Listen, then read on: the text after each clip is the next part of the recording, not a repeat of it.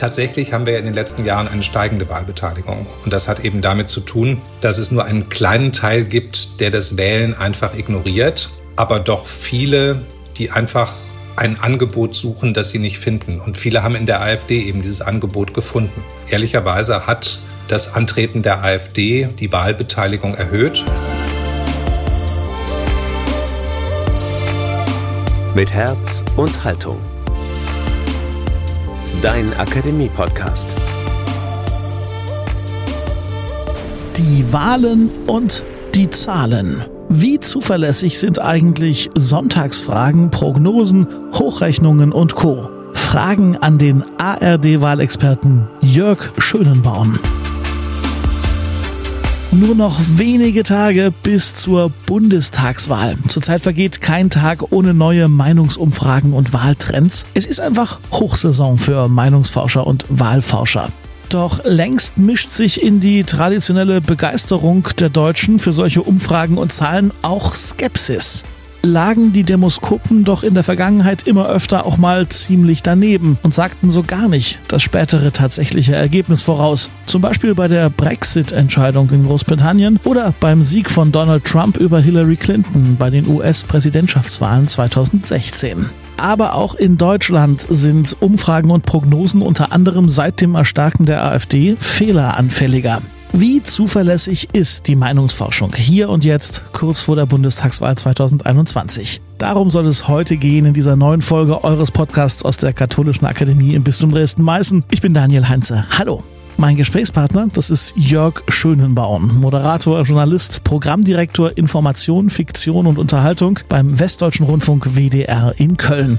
Und er ist vor allem seit vielen Jahren der Mann, der uns immer an den Wahlabenden als ARD-Wahlexperte erklärt, was es Neues gibt in Sachen Prognosen und Hochrechnungen.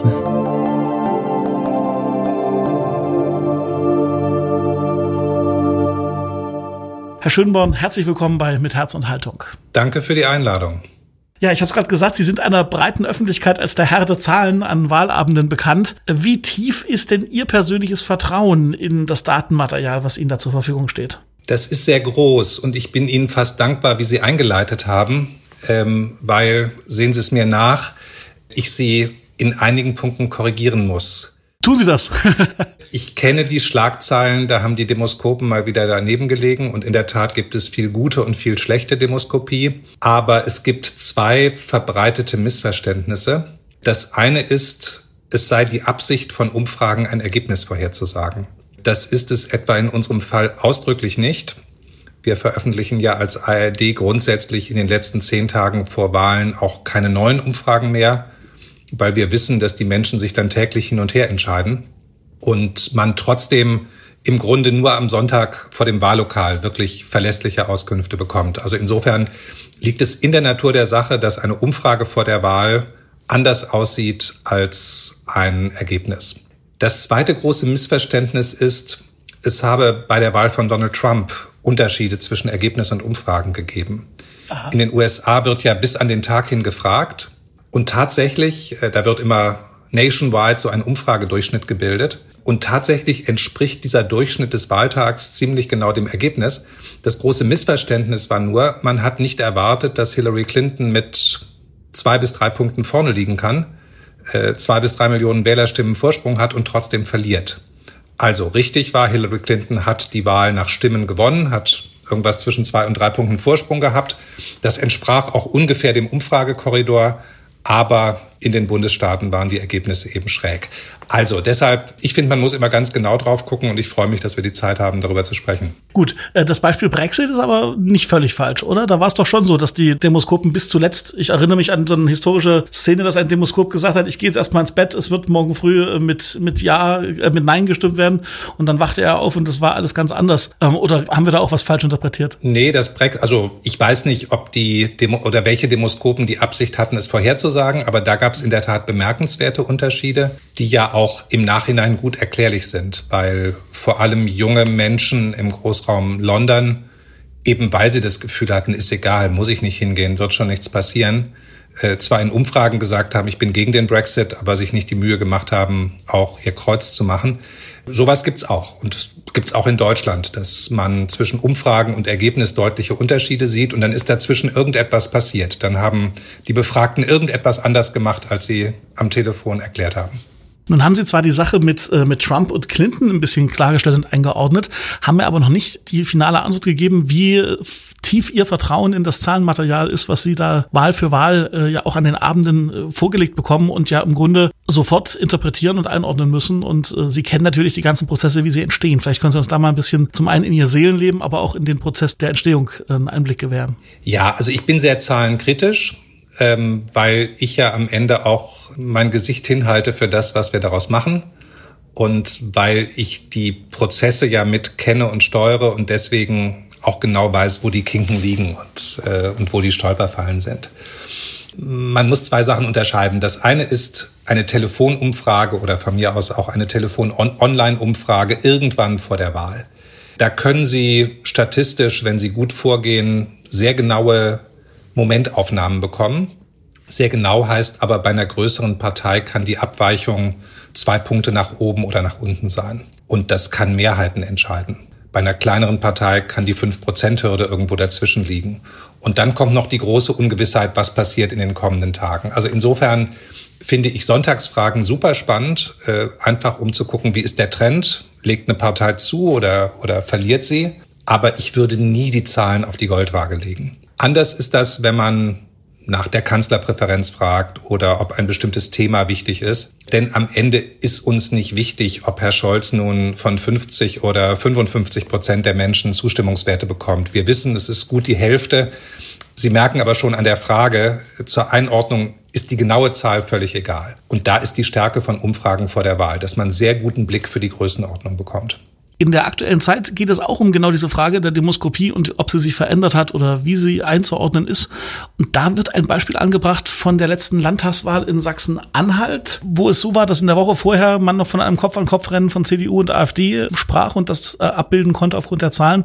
Und dann war es dann doch bei der Wahl selbst dann doch anders mit einem mehr oder weniger deutlichen Vorsprung für die CDU. Und es gibt die Interpretation, dass hier die Demoskopie Politik gemacht hat. Dass also viele Menschen erschrocken sind und gesagt haben, nee, das will ich nicht die AfD als stärkste Partei oder so nah dran und dann wähle ich doch die CDU. Ist da was dran oder ist das Überinterpretation? Das weiß ich nicht. In Sachsen-Anhalt gab es zwei Umfrageinstitute, die beide nicht für öffentlich-rechtliche Sender arbeiten, die beide auch andere Befragungsmethoden verwenden, als wir das tun, äh, die in der Tat bis zum Wahlwochenende Zahlen veröffentlicht haben. Und ich weiß von den Kollegen des ZDF Forschungsgruppe Wahlen, dass die diese Zahlen genauso wenig nachvollziehen konnten wie unsere Wahl- und Meinungsforscher. Warum diese Unterschiede so groß waren, weiß ich nicht. Aber natürlich können Umfragen Politik machen. Das kann interessiert sein, das kann Nachlässigkeit sein, aber natürlich nehmen Menschen mit in ihr Kalkül, wie ist die politische Lage, was möchte ich bewirken. Und Umfragen, das Bild von Umfragen kann das beeinflussen. Das ist für uns ein Grund, warum wir eben vor der Wahl irgendwann auch damit aufhören. Im Fall Sachsen-Anhalt weiß ich nicht, ob das jetzt tatsächlich passiert ist, weil wir da einen normalen, bekannten Effekt hatten, der dort sehr stark aufgetreten ist. Wir haben bei den letzten Landtagswahlen immer eine starke Persönlichkeit gehabt, Ministerpräsidentin, Ministerpräsident, ansonsten relativ weniger bekannte Kandidaten. Und wir haben immer den Effekt gehabt, dass in der Entscheidungsphase der letzten Tage die Partei des oder der Ministerpräsidentin zugelegt hat. Das war in Rheinland-Pfalz so und ähm, das war eben auch in Sachsen-Anhalt so. Da war es ein bisschen extremer, da waren es ein paar Punkte mehr als in anderen Bundesländern, aber eigentlich ein bekannter und auch absehbarer Effekt. Nun ist ja im diesjährigen Bundestagswahlkampf und auch in der aktuellen Umfragenlage durchaus so würde ich es zumindest als Laie interpretieren, eine Menge Musik drin. Ich weiß nicht, wie Sie das sehen, aber das ist ja schon ungewöhnlich, ne, dass die SPD so eine, so eine Aufholjagd in der Wählergunst auch auf einem überschaubaren Level, aber immerhin hingelegt hat und dass die CDU äh, schwächelt und dass Annalena Baerbock, die am Anfang ja sehr gute Karten hatte, eher so unter ferner Liefen im Moment laufen. Wenn man jetzt mal diesen gerade besprochenen und zumindest vermuteten äh, Effekt mit in Erwägung zieht, können wir uns noch auf Überraschungen bereit machen jetzt in den nächsten Tagen oder ist, ist da im Grunde diese Datenlage so konstant, dass Sie sagen, das wird schon etwa das sein, was wir dann auch in der Woche dann am, ab 18 Uhr diskutieren am Wahlabend? Also es wäre ein Wunder, wenn es das wäre. weil man sich wirklich vorstellen muss, dass ein Drittel, mindestens ein Drittel der Menschen sich in den letzten zehn Tagen entscheidet und von denen wiederum die meisten in den allerletzten Tagen. Und natürlich kann es zufällig sein, dass sich das genau so verteilt wie die Umfragen vorher. Aber die Umfragen der letzten Tage waren ja schon sehr unterschiedlich. Da liegen ja bei einzelnen Parteien zwei, drei Punkte Unterschied. Also insofern, es ist nicht exakt messbar, wie die politische Stimmung am Tag neun oder sieben oder fünf vor der Wahl ist. Und definitiv ist sie anders als am Tag X. Und dann kommt ja dieses Jahr noch hinzu, dass noch mehr Briefwählerinnen und Briefwähler den Zeitpunkt nochmal verzerren, wann ich tatsächlich mein Kreuz gemacht habe. Also, wir haben ein sehr genaues Bild, welche Themen wichtig sind, was für ein Bild von den Kandidaten die Leute haben. Aber äh, es wäre überraschend, wenn am Sonntag was rauskäme, was zufällig in irgendeiner Umfrage ein paar Tage vorher drin stand. Gehen wir mal von dem wochenaktuellen Thema Bundestagswahl ein bisschen mehr noch in das, äh, in das Theoretische, was das Thema Demoskopie anbetrifft. Wie stark ist dieses Phänomen, dass man in den Umfragen was anderes sagt oder angibt, als man eigentlich dann ankreuzt? Ist das irgendwie messbar? Das Phänomen gibt es. Es ist sehr gut messbar. Und äh, ich kann vielleicht auf die ganz große Umfrageoperation kommen, über die wir noch nicht gesprochen haben, nämlich die Daten, die am Sonntag zu unserer Prognose und zu unseren Hochrechnungen führen. Das ist nämlich eine Riesenoperation, die nichts mit Telefon und Internet zu tun hat, sondern wo bei der Bundestagswahl im Auftrag der ARD 400 Stimmbezirke, 400 Wahllokale ausgesucht werden. Und in diesen Wahllokalen stehen Mitarbeiterinnen und Mitarbeiter, die die Wählerinnen und Wähler abfangen, äh, genaue Anweisungen jeden ersten, mal jeden dritten und dann sagen, würden Sie bitte nochmal für uns einen Wahlzettel ausfüllen. Und äh, dann gehen die in eine extra Kabine und dann gibt's ein Blatt Papier und vorne sieht der Wahlzettel genauso aus wie der echte. Und dann wird der umgedreht und dann steht, wie alt sind Sie, was haben Sie beim letzten Mal gewählt, wie wichtig war der Kandidat für Sie. Und so entstehen am Wahlsonntag weit über 100.000 Interviews. Das ist eine ganz große Zahl. Und die laufen im Verlauf des Sonntags in unserem Computer ein. Und das ist ein wahnsinnig exaktes Messinstrument. Und jetzt kommt genau Ihre Frage. Das Entscheidende ist, man kann nicht einfach auf den Knopf drücken und sagen, das sind die Ergebnisse und daraus machen wir die Prognose, sondern es gibt langjähriges, sehr exaktes Wissen darüber zum Beispiel, dass Wähler bestimmter Parteien bekenntnisfreudiger sind als Wählerinnen anderer Parteien. Also es gibt einfach Erfahrungswerte, dass man bei einer bestimmten Partei einen Punkt oder zwei abziehen muss und bei anderen was drauflegen muss. Es gibt Erfahrungswerte, wie Menschen in ländlichen oder städtischen Bezirken, wie bekenntnisfreudig sie sind, wie es in bestimmten Generationen ist, so dass man bei dieser Operation in am Ende Hunderten von Variablen in einem Rechensystem all das einbezieht und dann eben zu einer Prognose kommt um 18 Uhr, die ja in Deutschland wirklich erstaunlich genau ist über die Jahrzehnte. Und der Grund, dass das möglich ist, dass man zu einem so genauen Ergebnis kommt, ist, dass man weiß, wie sehr die Leute lügen oder sich verweigern oder, nein, lügen ist ein böses Wort. Ich sag mal, wie sehr sie funk, flunkern. Aber jedenfalls in der Summe ist das ganz gut berechenbar. Aber es gibt natürlich auch äh, so etwas wie erwünschtes Verhalten. Also äh, das ist aber etwas, wo man beim Formulieren von Fragen drauf achten muss. Also wenn ich Sie frage, ob Sie es für wichtig halten, dass man den Schwächeren in der Gesellschaft hilft, dann werden Sie schwer mit Nein antworten Richtig. können. Das heißt also, äh, da muss man im Grunde, wenn man den Fragebogen macht, sehr stark gucken. Also legt die Frage eine Antwort nahe, steckt nicht in der Frage drin, dass da verzerrte Ergebnisse rauskommen. Nun ist es ja bekannt, dass Sie im Laufe des Tages, das haben Sie auch neulich in einem anderen Interview gesagt, ja so schon auch die erste Trends bekommen und dass man so ab Mittag, dass Sie dann mit Ihrem Team auch zusammensitzen und schon so die erste Datenlage interpretieren können und in etwa ja schon so ab frühen Nachmittag grob wissen, wo die Reise so hingeht. Wie ist das denn aber eigentlich mit den Politikern? Äh, haben die die gleichen Connections wie Sie? Rufen die ständig bei äh, befreundeten Journalisten an, die Zugang zu dem Datenmaterial haben? Oder woher wissen eigentlich denn so die, die Politiker, wo die Reise hingeht? Das ist ja auch nicht so, dass sie das erst um 18 Uhr erfahren. Also zunächst mal ist es per Gesetz verboten, diese Informationen zu veröffentlichen. Mhm. Ähm, das legt das Wahlgesetz fest. Wir haben ein sehr großes Interesse an der Vertraulichkeit dieser Informationen und zwar aus einem ganz einfachen Grund. Außer der ARD macht das ZDF das Gleiche und die beiden Institute stehen da in einem wissenschaftlichen Wettbewerb und beobachten ihre Arbeit und ihre Ergebnisse sehr genau. Und die größte Sorge, die unsere Wahlforscher haben, ist, dass ihr Wissen vor 18 Uhr bei der Konkurrenz landet. Und das ist ein sehr gut funktionierender Filter, um nicht zu sagen, wir sind gerade bei 27. Deshalb ist also der Kreis der Wissenden wirklich sehr überschaubar. Aber was wir machen, und ich vermute das ZDF auch, so gegen 16 Uhr formulieren wir eine Sprachregelung für das Team. Da kann dann drinstehen, Partei A unter 20 Prozent, Partei B ungefähr auf dem Niveau vom letzten Mal, Partei C äh, kämpft um die 5 Prozent Hürde. Also es sind verbale Umschreibungen. Und die sollen dem Team die Möglichkeit geben, Reporterinnen und Reporter sich vorzubereiten.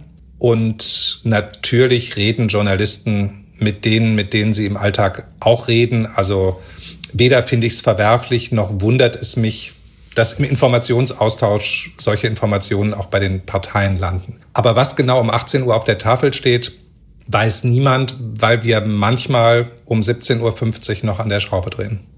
Es kommt ja die Briefwahl immer mehr in Mode und in keinem Jahr war sie, glaube ich, so, so populär, behaupte ich jetzt einfach mal, wie in diesem Jahr. Ganz einfach, weil ganz viele Kommunen auch gesagt haben, Leute, wenn ihr irgendwie könnt, wählt bitte per Briefwahl. Ich kenne es bei mir aus Leipzig auch so, dass da auf der Startseite im Wahlportal der Stadt stand, wir empfehlen tatsächlich Briefwahl, weil wir einfach nicht wissen, wie die pandemische Lage am 26. September sein wird. Das heißt also, zu den Menschen, die ohnehin Briefwahl machen, weil sie einfach nicht können oder nicht da sind an dem Tag, kommen unzählige Menschen dazu, die ebenfalls bereits in den letzten Wochen ihr Kreuz gemacht haben und das hingeschickt haben und quasi Briefwahl gemacht haben.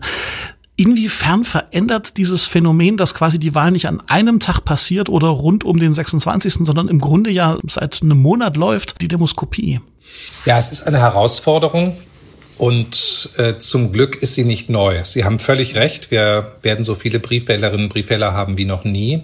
Aber die Popularität stieg ja schon in den vergangenen Jahren immer an. Ne? Genau. Also wir haben bei der letzten Bundestagswahl rund 30 Prozent gehabt, die per Brief gewählt haben.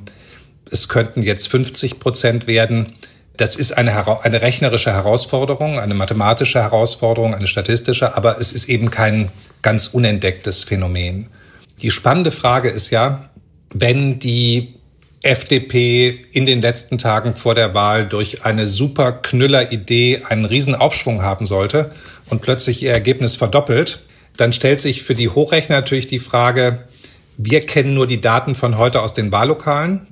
Spiegelt sich diese Verdopplung des FDP-Ergebnisses auch bei den Briefwählern wieder? Äh, wie viele von denen haben am Tag des Knüllers äh, schon gewählt und scheiden aus und wie viele konnten den Knüller noch berücksichtigen? Und das ist in der Tat etwas, ja, was, was schwierig ist, weil wir in Deutschland leider kein Transparenzgebot, keine Vorschrift haben, dass Kommunen veröffentlichen müssen, wie viele Menschen bereits gewählt haben. Die Stadt Leipzig haben Sie erwähnt, die macht das freiwillig, die macht das. Es gibt auch ah. einige andere Städte, die das tun. Aber es gibt keine Pflicht und deswegen auch keine Übersicht.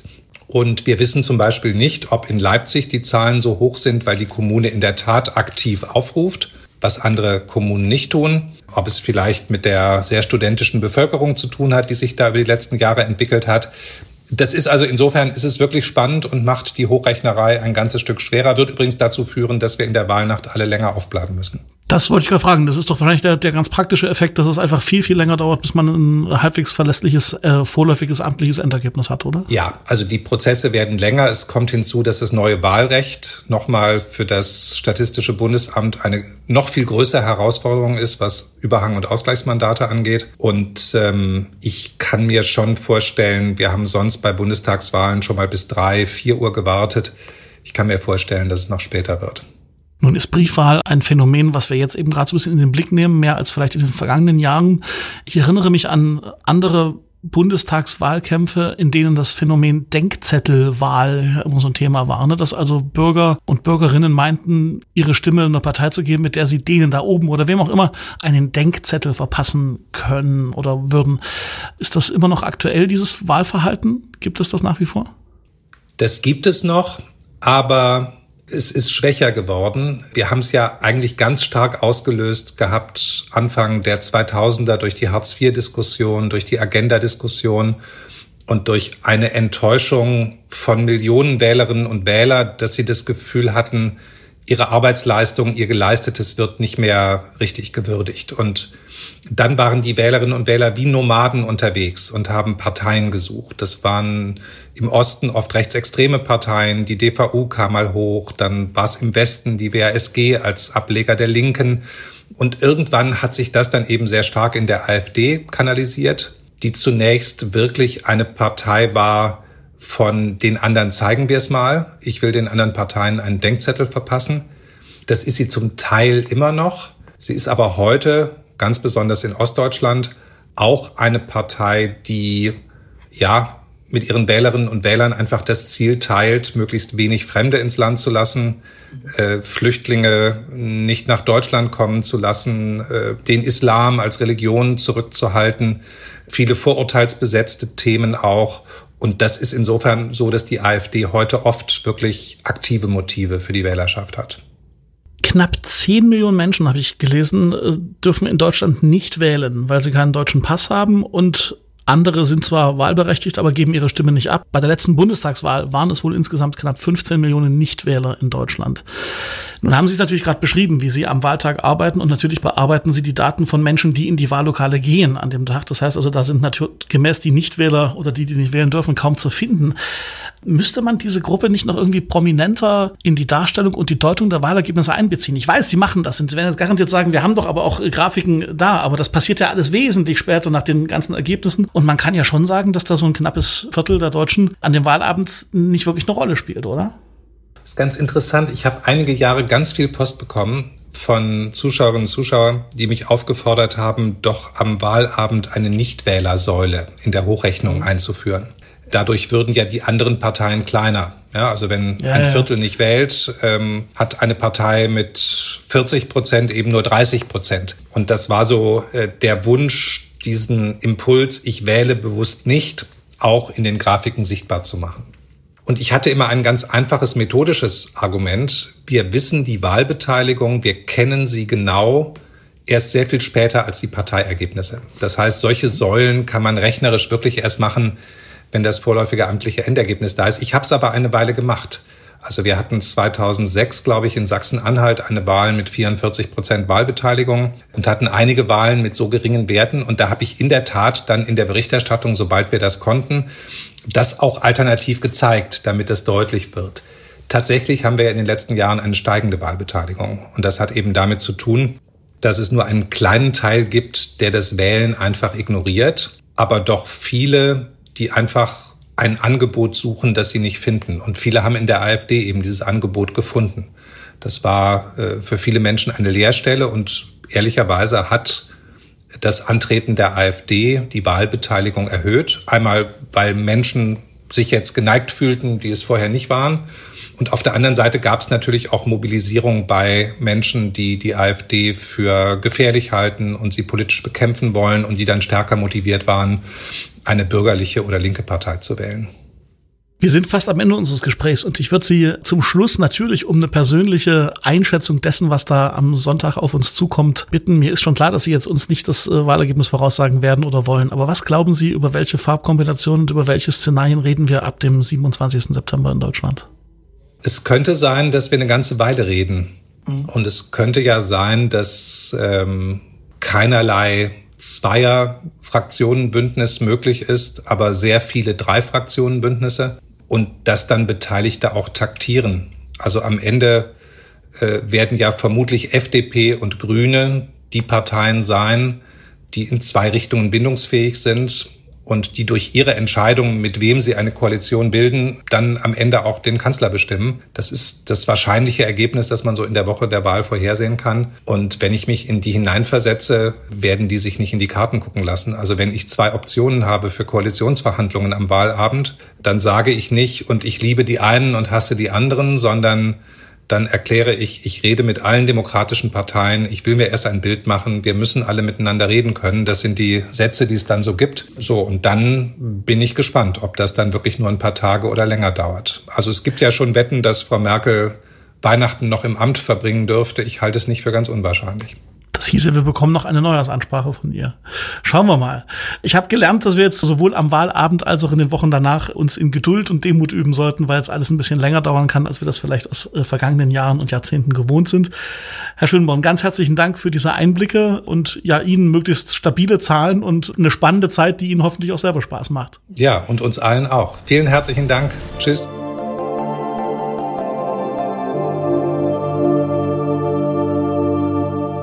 Das war also mein Gespräch mit WDR-Programmdirektor Jörg Schönenbaum, dem Herrn der Zahlen im Ersten. Ihr seid noch unentschieden, welcher Partei ihr euer Kreuz gebt bei der Bundestagswahl? Dann schaut mal auf lebendig-akademisch.de nach, denn dort findet ihr unter dem Titel Ohne Orientierung Fragezeichen den christlichen Check zu Wahlprogrammen der Bundestagsparteien. Nochmal die Adresse lebendig-akademisch.de und das Thema ist dann ganz groß Ohne Orientierung mit Fragezeichen.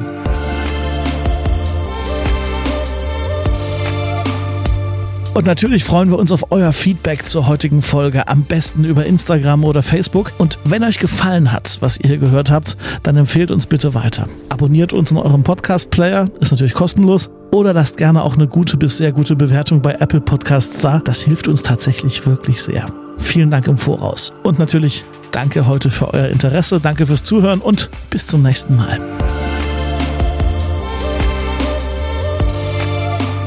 Mit Herz und Haltung. Dein Akademie-Podcast.